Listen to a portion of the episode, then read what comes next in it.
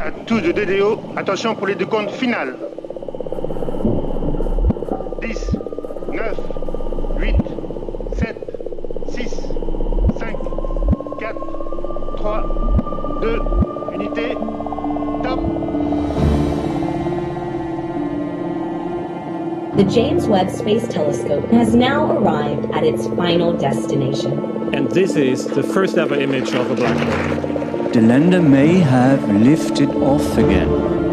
Sky green is starting. So maybe today we didn't just land once, we even landed twice.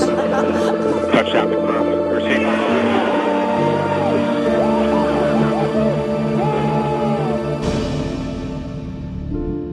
Hallo bei AstroGeo, dem Podcast der Weltraumreporter. Auch heute gibt es eine Geschichte, die uns entweder die Steine unseres kosmischen Vorgartens eingeflüstert haben oder die wir in den Tiefen und Untiefen des Universums aufgestöbert haben. Mit mir, mit Karl Urban und eigentlich ja auch mit meiner Kollegin Franzi Konitzer, die leider gerade nicht zum Geschichtenerzählen kommt. Und deswegen gibt es auch heute wieder eine Geschichte eines Kollegen von den Riff-Reportern. Die Riff-Reporter sind ja eine Genossenschaft von über 100 Journalistinnen und Journalisten und dazu ist es ein Online-Magazin, in das ihr dringend mal reinschauen solltet, wenn ihr das nicht schon mal getan habt. Und einer meiner Kollegen dort ist Steve Schibilla. Hallo Steve, herzlich willkommen bei AstroGeo. Ja, hallo, danke, dass ich in deinem Podcast sein darf. Ja, Steve, äh, super, dass du da bist. Du bist ja eigentlich kein Weltraumreporter. Du schreibst innerhalb der Riff Reporter für zwei andere Magazine, die heißen Zukunft Elektroauto, das spricht für sich, und USA Reporter. Und heute bist du hier in der in dieser zweiten Funktion, um mir eine Geschichte aus den USA zu erzählen die, glaube ich, auch irgendwie mit dem Weltraum zu tun hat. Zumindest glauben das viele Leute. Bevor wir dazu kommen, würde mich mal interessieren, wie du dazu kamst, ein Riff-Reporter-Magazin mit Reportagen aus den USA zu starten. Das ist eine gute Frage. Ich frage mich das auch selbst relativ okay. häufig. Wo kommt mein Interesse an den USA her? Also es geht eine ganze Weile zurück. Als ich noch in der Schule war, kurz vorm Abitur, habe ich das erste Mal Verwandte in den USA besucht. Also weitläufig Verwandte, meine Groß Großcousine, das ist so die typische Geschichte. Deren Eltern sind irgendwann mal mit einem amerikanischen Soldaten ausgewandert, der in Deutschland stationiert war nach dem Krieg. Und so kommen diese Verwandtschaftsverhältnisse zustande. Und dann habe ich das erste Mal das Land besucht. Das war 2003 und das war alles für mich total neu und aufregend und spannend und auch äh, verrückt. Also äh, damals, das war kurz nach dem Irakkrieg oder es war noch während des, während der Afghanistan-Kriege und überall Patriotismus, überall diese Amerika-Fähnchen und ich fand das alles total übertrieben, aber trotzdem faszinierend. Und irgendwie hat es mich dann nicht mehr losgelassen. Okay, und dann irgendwann hast du angefangen, journalistisch zu arbeiten und dadurch war auch für dich klar, dass, dass du das weiter betreiben musst. Ja, genau. Also mich interessiert einfach dieses Land in all seinen Facetten. Also es gibt ja sehr viele Dinge, die für uns aus deutscher Sicht schwer nachvollziehbar sind. Diese ganze Waffendebatte und Abtreibungsdebatte und was es nicht alles gibt und der Aufstieg der Rechten und und und. Aber es gibt eben auch sehr viele positive Seiten und ja, mich reizt einfach dieses Spannungsfeld zwischen, zwischen dem verrückten und dem progressiven Land. Mhm, okay. Dann würde ich sagen, springen wir doch da gleich mal rein. Heute zur 56. Ausgabe von AstroGeo. Und Steve, bevor du mir deine Geschichte erzählst, hast du ein paar Dinge rausgesucht, in die wir mal reinhören können, so als Einstieg. Das werden wir mal als erstes tun. Regardless of what you may have read in the tabloids, there have never been any spacecraft recovered by our government. Take my word for it. There's no Area 51. There's no recovered spaceship. Uh, excuse me, Mr. President. That's not entirely accurate. Es fliegt durch toroidale Energie, sogenannte Nullpunktenergie, der Energie des Universums. Sie meinen freie Energie? Die wir seit den 40ern haben. Kein Treibstoff, keine Flammen, keine Verbrennung. Nur ein elektromagnetisches Feld. Die Technologie wird seit 70 Jahren geheim gehalten, weil die Welt mit Erdöl läuft. Millionen für die Ölkonzerne. Was ich Ihnen jetzt zeige, ist der unglaublichste Teil.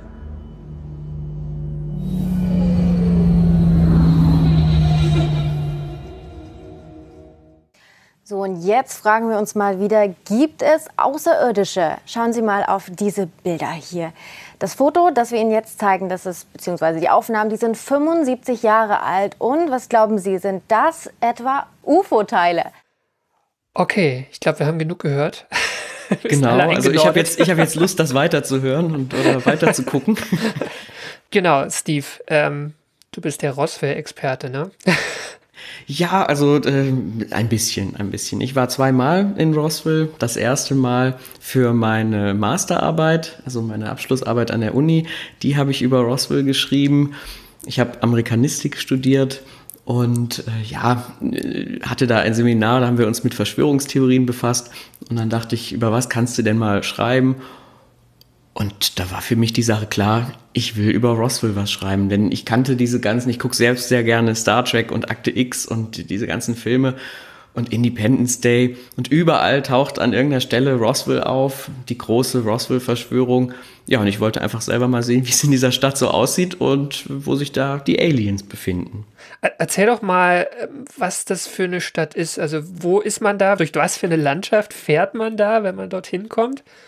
Also Roswell, das ist eine Kleinstadt, die hat knapp 50.000 Einwohner und die liegt in der Wüste in New Mexico. Also New Mexico ist ein Bundesstaat zwischen Texas und Arizona. Es ist sehr heiß im Sommer und äh, ja, karges Land, muss man sich das so vorstellen. Also ich kam damals aus Texas, weil ich einen Freund da besucht habe, bin erstmal stundenlang Auto gefahren, schnurgerade Strecke, also wirklich dieses Klischee, wie man sich das so vorstellt. Du fährst und fährst und links und rechts ist gar nichts, dann weht irgendwann mal so ein bisschen Tumbleweed über die Straße und äh, ja, du siehst halt Felder und äh, ein bisschen Öl, also äh, Öl ist auch ein Industriezweig und dann zwischendurch kommt irgendwann mal ein Checkpoint von der Border Patrol, weil die immer auf der Jagd sind nach illegalen Einwanderern. Und ähm, ja, da muss man dann seinen Pass zeigen und dann kannst du weiterfahren. Und irgendwann nach Stunden kommst du dann in die Kleinstadt Roswell. Okay, also in the middle of nowhere eigentlich schon. Ja, also viel gibt's da wirklich nicht ringsherum und deshalb ist das für die Stadt auch Fluch und Segen zugleich, dass sie halt dieses, äh, ja, diese, dieses Roswell-Image haben, dieses Alien-UFO-Image, was auch immer, weil das zieht die Leute halt dahin heutzutage. Denn sonst, naja, sonst gibt's halt nicht viel ringsrum. Und was sieht man in der Stadt von diesem, von diesem UFO-Hype? Also du kommst rein und auf den ersten Blick siehst du es erstmal nicht. Also es ist eine typische, typisch amerikanische Straße, Main Street, also eine langgezogene Straße. Links und rechts sind die Geschäfte. Also wirklich noch so ein bisschen wie in so einer alten äh, Westernstadt, kannst du dir das vorstellen. Die Autos parken direkt an der Straße und dann gehst du da zu deinem, äh, in, in die Kneipe oder in irgendeinen Souvenirshop. Ja, und dann sind wir auch schon beim Thema Souvenirshop. Es gibt nämlich sehr viele Läden, in denen du alles Mögliche zum Thema Aliens kaufen kannst. Also das ganze Programm T-Shirts, Mützen, aufblasbare grüne Aliens, Schwimmringe, Sonnenbrillen und den ganzen Kram. Und wenn man dann genauer hinguckt, also je länger du über diese Main Street wanderst, dann siehst du halt auch plötzlich so Sachen wie die Straßenlaternen haben irgendwie eine komische Form und dann guckst du genau hin oh, die sind ja rund und länglich und haben zwei Augen aufgemalt. Die sehen aus wie Alienköpfe. Ja, und äh, also je länger du dann da rumwanderst, desto mehr wird dir bewusst, irgendwie ist das Alien-Thema hier präsent. Also ähm, zum Beispiel auch das größte Wahrzeichen ist der UFO McDonalds. Was könnt, könntest du dir vorstellen, was ist UFO McDonalds? Puh, naja, da gibt es halt für die Kinder keine, keine äh, sonstigen McDonalds-Spielzeuge, sondern Außerirdische oder so. also es gibt die ganz normalen McDonalds-Sachen zu essen. Du kriegst da auch Burger und Pommes. Aber das Gebäude an sich ist wie ein UFO gebaut. Ja, okay. Also, und das ist einmalig auf der Welt, sagt jedenfalls McDonalds. Das ist das einzige UFO-McDonalds der Welt, jedenfalls auf diesem Planeten. Und drinnen, wenn du dann reingehst, fliegt da Ronald McDonald, also dieses äh, McDonalds-Maskottchen, ist dann auch in einem Raumanzug und schwebt an der Decke. Und äh, Pommes sitzen riesengroß auch in so einem Raumschiff und hängen von der Decke. Also da kannst du dann halt deine Pommes essen und dir überlegen, was es mit Roswell auf sich hat. Okay. Und du hast jetzt gesagt, du hast deine Masterarbeit in Amerikanistik über Roswell gemacht. Was hast du denn dort gemacht für deine Masterarbeit? Also ich habe mich zwei Wochen da aufgehalten und habe mich mit der Frage beschäftigt, wie diese Stadt durch diese Roswell-Verschwörungstheorie, durch die, den angeblichen UFO-Crash, was das mit dieser Stadt gemacht hat und wie äh, der, also die, die Überschrift meiner Masterarbeit war die Kommerzialisierung des Roswell-Zwischenfalls, also wie damit Geld gemacht wird auf gut Deutsch. Mhm, okay. Und ähm, wie bist du da rangegangen? Also ich bin tatsächlich einfach ganz naiv dahin gefahren und habe mich in einem Motel eingemietet, äh, in so einem kleinen, ja, in so einem kleinen, in kleiner Unterkunft am Straßenrand. Und natürlich war da auch draußen auf dem Schild schon ein UFO oder ein Alien, ich weiß nicht mehr genau, aber auch das gehört dazu. Und dann habe ich zwei Wochen bin ich dann einfach rumgegangen, bin in Geschäfte rein, habe mit den Inhabern von Restaurants gesprochen, habe Termine gemacht mit, äh, mit der Handelskammer zum Beispiel oder auch mit dem Bürgermeister und habe dann oder auch mit dem UFO-Museum mit der damaligen Leiterin und habe dann versucht, mit den Leuten ins Gespräch zu kommen und diese verschiedenen Perspektiven zu kriegen. Denn es sind längst nicht alle auf diesem UFO-Hype. Das ist genau wie bei uns, äh, wenn du irgendwas Touristisches in irgendeiner Stadt hast. Manchen Leuten geht das halt tierisch auf den Keks. Wahrscheinlich und, den ähm, meisten, ne? Ja, das ist echt eine gute Frage. Wie da die Mehrheitsverhältnisse sind, das weiß ich nicht. Ich weiß nur, dass es verschiedene Gruppen gibt. Und äh, wer da, das, also es schwankt immer so ein bisschen. Ne? Äh, es gibt Phasen, da wird sehr viel Geld gemacht und äh, die öffentliche Verwaltung fördert das dann auch. Und es gibt aber auch Phasen, äh, da habe ich das Gefühl, die Leute haben einfach die Nase voll und wollen ihre Ruhe. Ich kann dir ein bisschen was. Äh, ich, ich kann dir ein bisschen was über die Geschichte vielleicht äh, erzählen. Also wie das überhaupt anfing, dass Roswell plötzlich als UFO-Stadt dasteht. Das war ja nicht immer so. Und es war auch sehr lange nach diesem angeblichen Zwischenfall war es nicht so. Das fing 1947 an. Dort hat ein Farmer, der heißt Mac Brazel, und der hat in der Nähe seiner Farm, als er mit dem Pferd da lang geritten ist, hat er irgendwas gefunden. Trümmerteile. Also das sind schon mal die historischen Fakten. Da gibt es auch keine Streitereien darüber. Der hat irgendwas gefunden. Und zwar auch gar nicht direkt in Roswell, sondern 75 Meilen weg, also um die 100 Kilometer. Ah, okay. äh, das ist also gar nicht wirklich in Roswell gewesen, nur ringsrum gibt es halt nichts. Und ja, da hat er irgendwas gefunden, Trümmerteile, und dann wusste er nicht, was er damit anfangen sollte. Deshalb ist er zur nahegelegenen Army Base gegangen. Also da gibt es das Roswell Army Airfield. Und da hat er das halt hingebracht und gedacht, na hier, äh, guck doch mal, was ist denn hier über meiner Farm abgestürzt. Und dann passierte das Spannende. Am 8. Juli nämlich hat die Army eine Pressemitteilung veröffentlicht. Und die, das Militär hat selbst gesagt, in Roswell ist ein UFO abgestürzt. Also so kam das Ganze und okay. das wurde dann in der Zeitung veröffentlicht. Was, was haben Sie denn damit gemeint? Haben Sie ein UFO, also sozusagen, es gibt ja diese zwei verschiedenen Ebenen bei UFO, finde ich. Ne? Also die mhm. Abkürzung sagt, es ist ein unidentifiziertes Flugobjekt, was nichts darüber aussagt, wer es gebaut hat. Und es gibt diese popkulturelle äh, Aufladung, dass es ja von Außerirdischen stammen muss. Ne? Ähm, was, was war damit gemeint in dem Fall?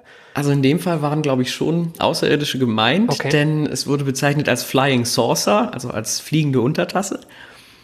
Und äh, dadurch kam dieser Hype später. Der kam nämlich nicht sofort. Das ist sehr interessant zu wissen. Es ist nicht so, dass dann äh, am nächsten Tag oder am nächsten Monat oder auch im nächsten Jahr plötzlich die ganze Welt von Roswell geredet hat, sondern äh, das, das Thema war danach tot. Also es gab diesen Artikel und dann ist erstmal jahrzehntelang nichts passiert, mhm. sondern erst wieder 1980, als jemand ein Buch darüber geschrieben hat. Das ist schon interessant, ne? weil also ich, äh, ich habe mich vor, vor längerer Zeit mal mit diesem Krieg der Welten Hörspiel beschäftigt, was ähm, ja noch nicht mal zehn Jahre vorher war und wo es ja schon auch, ne, also es ist glaube ich auch so ein bisschen umstritten, wie groß die Hysterie war, die das ausgelöst hat, aber das war auf jeden Fall, äh, ja, äh, griff ziemlich um sich. Also es, das, das haben sehr viele Leute gehört und haben auch einige Leute ernst genommen, obwohl es ja fiktional war, ne? die, die Marsianer greifen an und das finde ich jetzt interessant, dass das nicht mal zehn Jahre später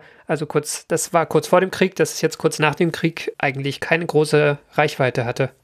Ja, es gibt da verschiedene Theorien, warum das so war und auch warum es hinterher aufgekommen ist, in den 80ern ausgerechnet.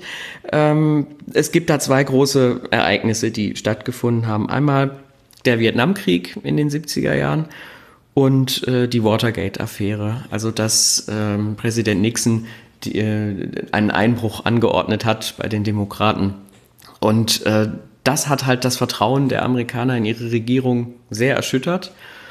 Und eine Theorie besagt, äh, dass aus diesem Grund auch diese ganzen äh, Verschwörungserzählungen, dass die dann hochgekommen sind von der Oberfläche und immer mehr zum Mainstream wurden, weil die Leute einfach das Vertrauen in ihre Regierung verloren haben. Also einfach, dass der äh, allgemeine Amerikaner, der Otto Normalbürger glauben könnte, dass die was unter den Deckel halten, die da oben, ne? Also genau so nach dem Motto, ja. Mensch, äh, die haben uns belogen beim Vietnamkrieg, die haben uns belogen bei Watergate. Wer weiß, was sie uns noch alles verschweigen? Mhm. Vielleicht ja auch UFOs. Mhm. Und so kam das dann, dass diese Erzählungen ab den 80er Jahren immer mehr hoch äh, ja, an die Oberfläche gekommen sind. Dieses Buch wurde äh, veröffentlicht und der ganz große Einschlag kam dann mit Independence Day, mit dem Film 1996. Äh, denn da wird Roswell erwähnt, prominent erwähnt in dem Film. Und das hat die Stadt dann sofort aufgegriffen, also von offizieller Seite, und 1997 ein erstes UFO-Festival veröffentlicht. Also zum 50-jährigen Jubiläum. Genau, und zum 50-jährigen Jubiläum von 1947 von dem Absturz. Also das ist dann schon so richtig touristisches Stadtmarketing, oder? Das war richtiges touristisches Stadtmarketing und es kamen wohl auch unheimlich viele Leute. Also ich habe alte Videoaufnahmen davon gesehen. Das kann man jetzt auch noch bei YouTube, kannst du heute nachgucken. Das, seitdem wird jedes Jahr dieses Fest gefeiert. Und ja, dann sind die Leute verkleidet und äh, verkleiden sich nicht nur als Roswell Alien, sondern auch wie in Star Trek als äh, Ferengi oder als Stormtrooper von Star Wars. Und dann kriegst du da deinen äh, Cocktail, deinen Extraterrestrial Cocktail für 10 Dollar und, und, und. Also es ist eine große Gelddruckmaschine heutzutage. Mhm. Okay. Und du hast ja in Roswell auch mit Leuten geredet, ne? Da, da gibt es sicher unterschiedliche, ne? Also in, in, diesen, in diesen Dokumentationen, die so bei Bild TV und Spiegel TV und was es da nicht alles gab und gibt, da kommen ja auch immer Leute zu Wort, die das schon sehr ernst nehmen oder zumindest so gute Geschäftsleute sind, dass sie das gut vermitteln, dass sie das ernst nehmen. Ne? Also da gibt es sicher ein Spektrum. Wie ist das so mit den Leuten auf der Straße oder auch so, keine Ahnung, offiziellere Behördenvertreter in Roswell selbst? Also wie, wie, für wie realistisch halten Sie das, dass das wirklich Außerirdische waren? Also es gibt da drei Gruppen, grob gesagt. Und es schwankt auch immer so ein bisschen, welche Gruppe die Überhand gerade hat. Die erste Gruppe, das sind die True Believers, die wirklich daran glauben. Dazu zählt zum Beispiel die ehemalige Leiterin des UFO-Museums. Das war nämlich die Tochter des Offiziers, der damals die ursprüngliche Pressemitteilung veröffentlicht hat. Ja, okay. Es ist halt eine kleine Stadt, ne? jeder kennt irgendwie jeden. Da gibt es dann auch so Befindlichkeiten. Und der hat damals noch ein Museum in seinen späteren Lebensjahren eröffnet und die Tochter hat es irgendwann übernommen. Und dieses UFO-Museum, das gibt es heute noch. Also das sind äh, Gruppe 1, das sind die True Believers. Gruppe 2 würde ich jetzt mal unter dem Begriff Kommerz oder Popkultur zusammenfassen. Leute, die das lustig finden und damit auch Geld verdienen wollen. Und Gruppe 3, das sind die Gegner, also äh, Leute, die damit einfach nichts anfangen können, weil sie die Touristen nervig finden oder auch, auch christliche, äh, fundamental christliche Gruppen, die eben sagen, äh, dass der, es gibt nur einen wahren Gott und das ist unserer und da kann auch nicht sein, dass im Weltraum noch irgendwas Intelligentes rumfliegt. Und diese drei Gruppen, das ist ein sehr spannendes Verhältnis, was die zueinander haben, denn sie können nicht miteinander, aber sie können auch nicht wirklich ohne einander. Es ist ähm, ein sehr, sehr interessantes Verhältnis. Und das hat zum Beispiel dazu geführt, dass das Roswell Museum, das Roswell UFO Museum, die machen jedes Jahr ihr eigenes Festival. nicht das offizielle von der Stadt. Das ist das UFO Festival. Und das Museum macht das Roswellian Experience. Also die machen so parallel ihr eigenes Ding. Mhm. Weil sie halt sagen, ähm, wir finden das doof, dass die Stadt jetzt auf diesen Zug aufspringt, nur um Geld zu machen, aber in Wirklichkeit glauben sie gar nicht dran.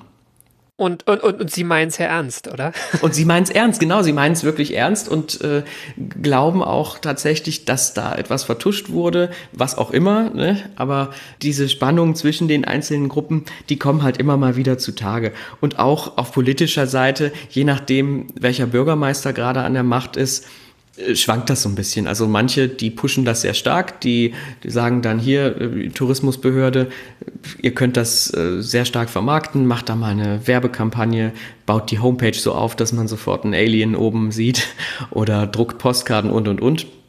Und jetzt der neuere Bürgermeister, der seit ein paar Jahren im Amt ist, der hat auf das Ganze eigentlich, der hat zu mir gesagt, die Hochzeiten des Alien-Tourismus, die sind vorbei, vorbei mhm. für ihn. Witzigerweise, als ich dann in sein Büro kam, hatte er trotzdem ein äh, Alien da sitzen, aufgepustet aus Plastik. Und ganz so ernst kann er es dann doch nicht meinen. Ich habe vorhin nämlich nochmal auf die aktuelle Roswell Homepage geguckt und die Stadt Roswell hat ein neues Logo. Das ist ein R und das, der Zwischenraum zwischen den Beinen, also ne, wenn mhm. du ein R vor dir siehst, hat es ja so zwei Beine und der Zwischenraum zwischen diesen Beinen ist der Lichtstrahl eines UFOs und oben, oben das, äh, der obere Bereich des Rs ist das UFO. Also ganz so vorbei sind die Zeiten des UFO-Tourismus, glaube ich, doch noch nicht in Roswell. Mhm, okay. Wie ist es, wenn du jetzt dort warst und mit, mit Menschen geredet hast, die True Believers sind?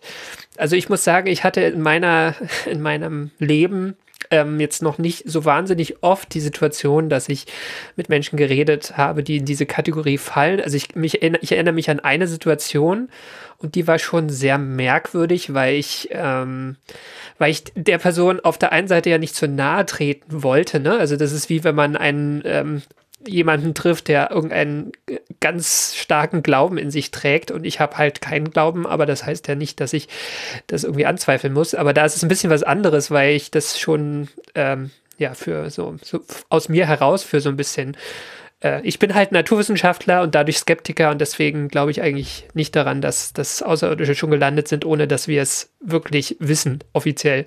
Wie, wie bist du da rangegangen? Also war das leicht für dich, mit denen zu reden?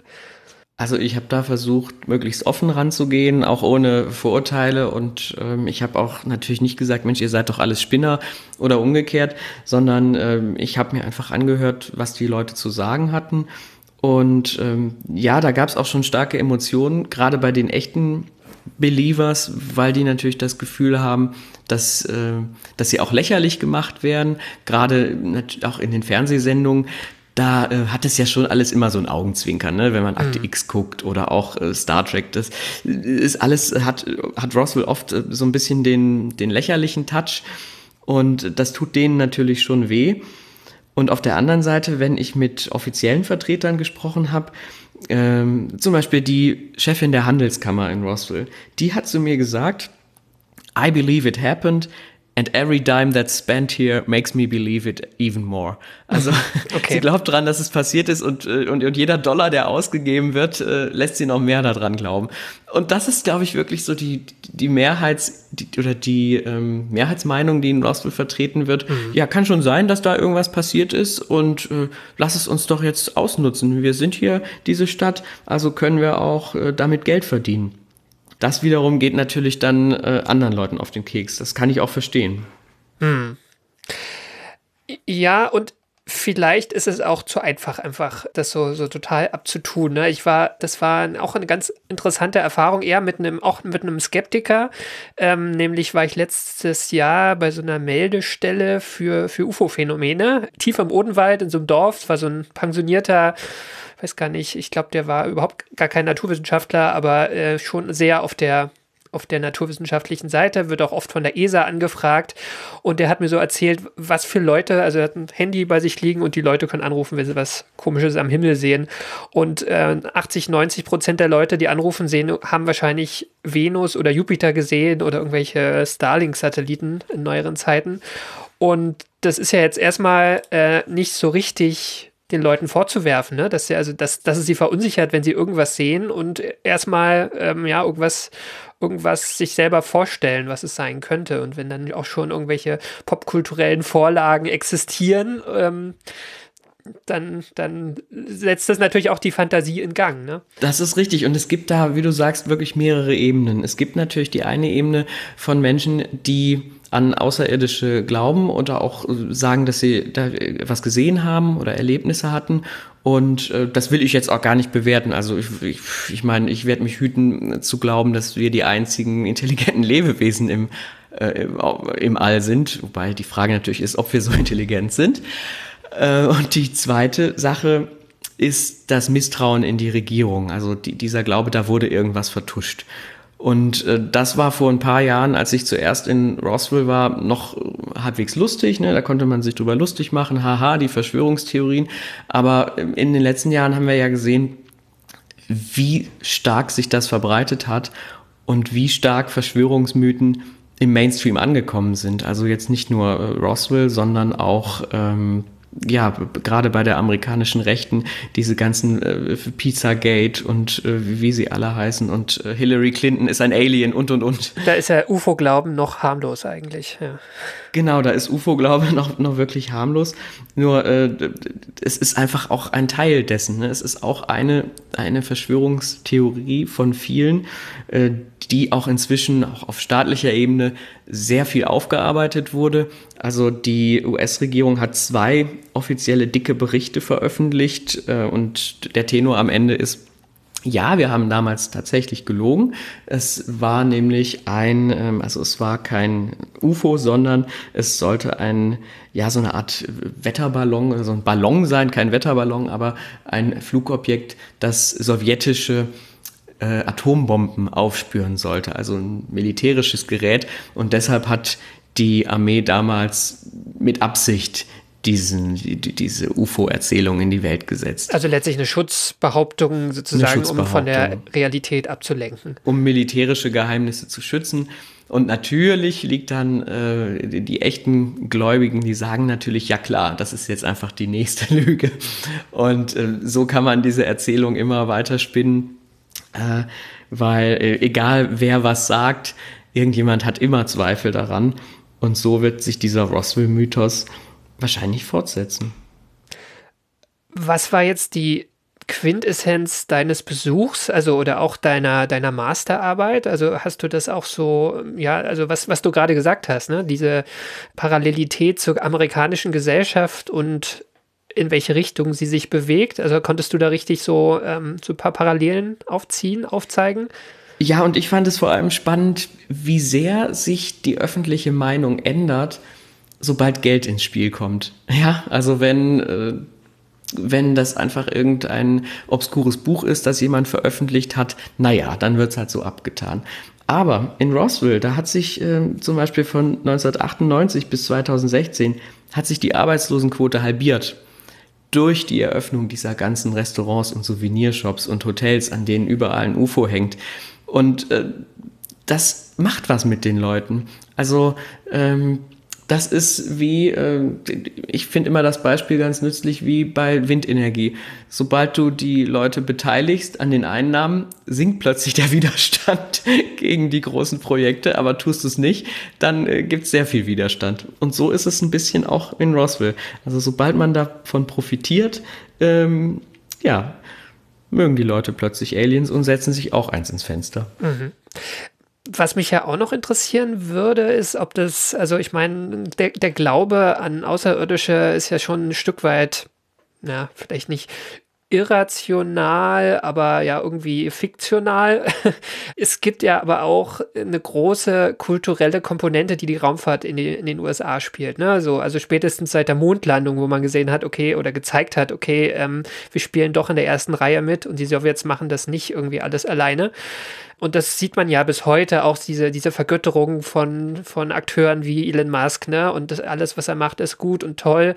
Ja, ähm, genau. Und ähm, äh, ist, ist das auch eine Komponente, die du gesehen hast? Also, dass, dass sozusagen der, der, der Technikglaube oder Glaube an die eigenen Technologien aus den USA, ähm, dass das vielleicht auch ja, dadurch befeuert oder unterstützt wurde?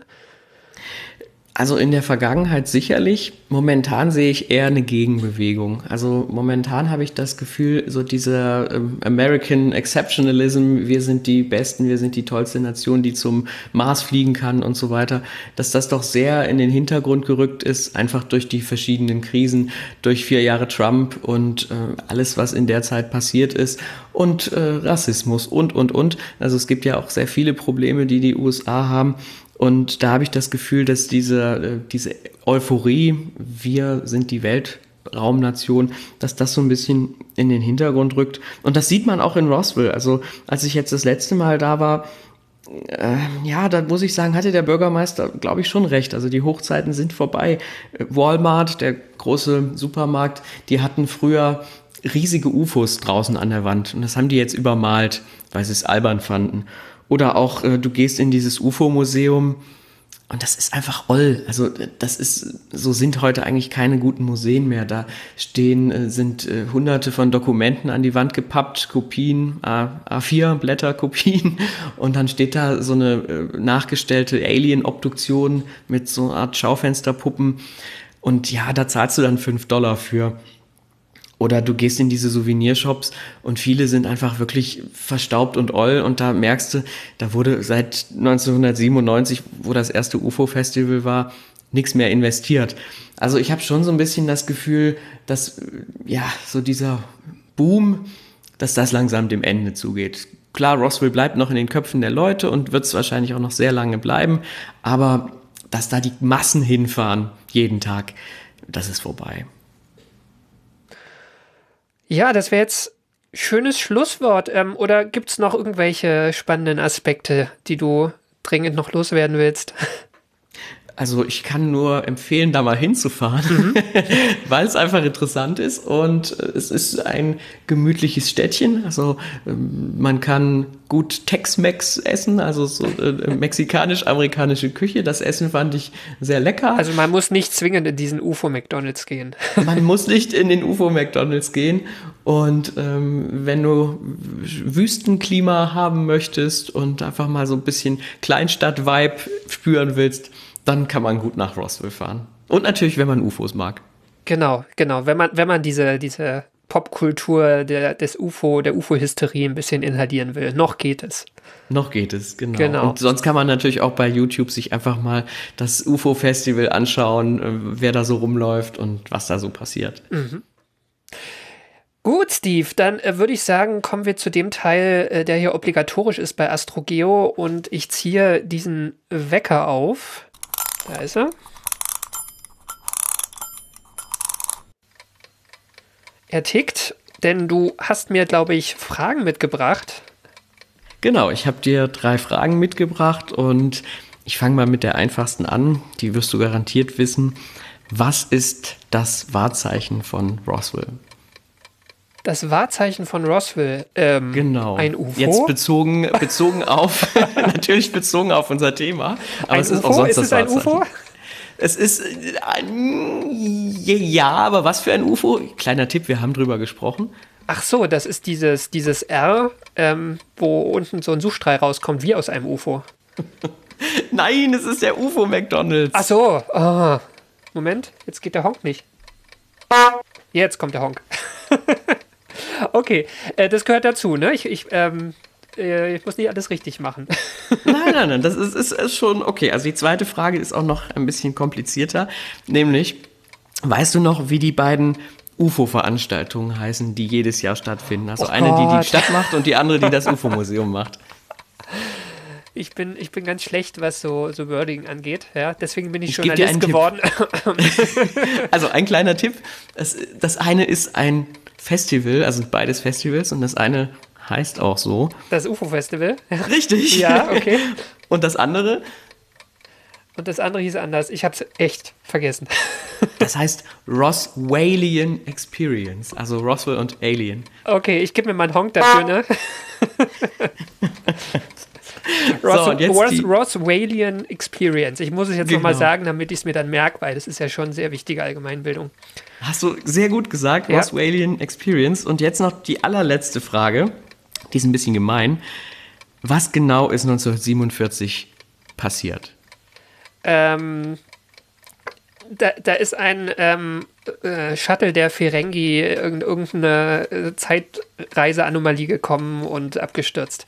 Nee, äh, die US-Army hat, oder wahrscheinlich die Air Force, ne, hat einen Ballon getestet, um sowjetische Nuklearwaffen zu detektieren. Ähm, und der ist abgestürzt und dann haben sie eine, eine Cover-Up-Story erfunden, um das zu verschleiern. Richtig. Oder ah, auch nicht. Schön. wer weiß, wer weiß. Also wir vermuten mal, dass es richtig ist. Gut. Schön, super. Habe ich doch noch was richtig ge geraten. Ja, schön. Also hast du jetzt Lust, nach Roswell zu fahren? Auf jeden Fall. Nee, ich war tatsächlich noch nie in den USA. Ich bin da auch so ein bisschen hin und her gerissen, ähm, ob es mich von der Kultur her so wahnsinnig interessiert. Wir sind ja hier schon auch irgendwie überschwemmt, ne? Ähm, eigentlich nach wie vor, so zumindest in, in, der Zeit, in der wir so sozialisiert worden sind. Wir sind ja ungefähr ein Alter, würde ich schätzen. Es wird mich, glaube ich, eher landschaftlich interessieren. Ne? Ich bin ja auch Geologe und äh, da gibt es, glaube ich, viele Ecken, die ich gerne mal sehen würde. ja, total. Also wenn du keine Lust auf diesen ganzen Alien-Nippes Alien hast, dann auf jeden Fall. Also Grand Canyon kann ich sehr empfehlen. Das ist auch gar nicht so weit. Ne? Also New Mexico und Arizona, äh, also ist ja der Nachbarbundesstaat. Also wenn du dann einmal in, am Grand Canyon warst, dann kannst du auch noch einen Abstecher nach Roswell machen. Und dann muss ich eigentlich auch noch in das in, ins, ins Death Valley und in diese äh, Racetrack Playa, zu der ich ja neulich der Franzi eine Geschichte erzählt habe. Das ist, glaube ich, dann auch gar nicht mehr so weit. Ne? Zumindest für, für, für US-Distanzen. Ähm, äh, also zu den wandelnden oder wandernden Steinen. Genau, ja. Ja, schön, Steve. Dann äh, danke ich dir, dass du hier dabei warst. Du schreibst auch weiterhin für die als US-Reporter oder äh, mit Geschichten, die du, die du dort genau, erlebt hast. Ich schreibe auch weiter als US-Reporter und ich kann nur das Riff-Reporter-Magazin USA-Reporter empfehlen. Also wer Lust hat, über äh, verrückte und interessante Geschichten zu lesen, kann da ja mal vorbeischauen. Genau, du hast auch, ähm, ich glaube, mehrere Reportagen, sehr schöne Reportagen aus Roswell mitgebracht, auch mit vielen Fotos. Die werden wir ja auch noch in die Shownotes packen. Ich finde, das ist dann auch nochmal noch mal was anderes, so zu sehen, wie, wie die Leute dort aussehen und wie, wie die Landschaft und die Stadt aussieht. Ja, auf jeden Fall. Also nur zu. Immer, immer alles lesen und angucken. Genau. Das ist besser, als wenn man es nur äh, von irgendjemandem hört, der äh, einen Film vorspielt und dann erzählt, was Roswell wirklich ist. Super. Dann ja, nochmal vielen Dank und vielleicht hören wir uns ja hier mal wieder. Jo, bis bald. Bis bald. Tschüss. Und das war sie, die 56. Ausgabe von AstroGeo. Die Ausschnitte am Anfang stammen aus dem Film Independence Day, der TV-Serie Akte X und von Bild TV. Wir danken aber vor allem allen, die unsere Arbeit unterstützen. Das sind die regelmäßigen AbonnentInnen der Weltraumreporter, dem Online-Magazin. Das Abonnement kostet nur 3,49 Euro im Monat. Genauso danken wir den Flatrate-AbonnentInnen der Riff Reporter. Die Riff Reporter sind eine Genossenschaft von über 100 freien und unabhängigen Journalistinnen und Journalisten, die zu vielen relevanten Themen arbeiten, alles frei von Werbung und Trackern und recherchiert unter strengen journalistischen Standards. Jedes Abo bei den Riff-Reportern hilft uns, aber auch euch, denn ihr erhaltet Zugang zu allen vielfältigen und tiefgründigen Recherchen, unter anderem auch zu denen von Steve Schibilla, den ihr vorhin gehört habt. Und wir danken allen, die diesen Podcast direkt unterstützen. Das hilft uns, die Fixkosten dieses Podcasts zu decken, aber leider noch nicht für mehr. Und deshalb freuen wir uns umso mehr für weitere Unterstützung auf Steady oder über direkte Überweisungen. Alle Möglichkeiten, uns zu unterstützen, findet ihr auf unserer Webseite astrogeo.de. Und wenn euch die Folge gefallen hat, hinterlasst uns einen freundlichen Kommentar oder eine Bewertung bei iTunes, Spotify, direkt auf unserer Webseite oder wo auch immer ihr diesen Podcast hört. Feedback oder neue Ideen könnt ihr uns auch auf Twitter unter astro-geo zukommen lassen oder schreibt uns eine E-Mail an redaktion.astrogeo.de. Und zuletzt danke ich euch fürs Zuhören. Ich sage Tschüss, Glück auf und bis zum nächsten Mal.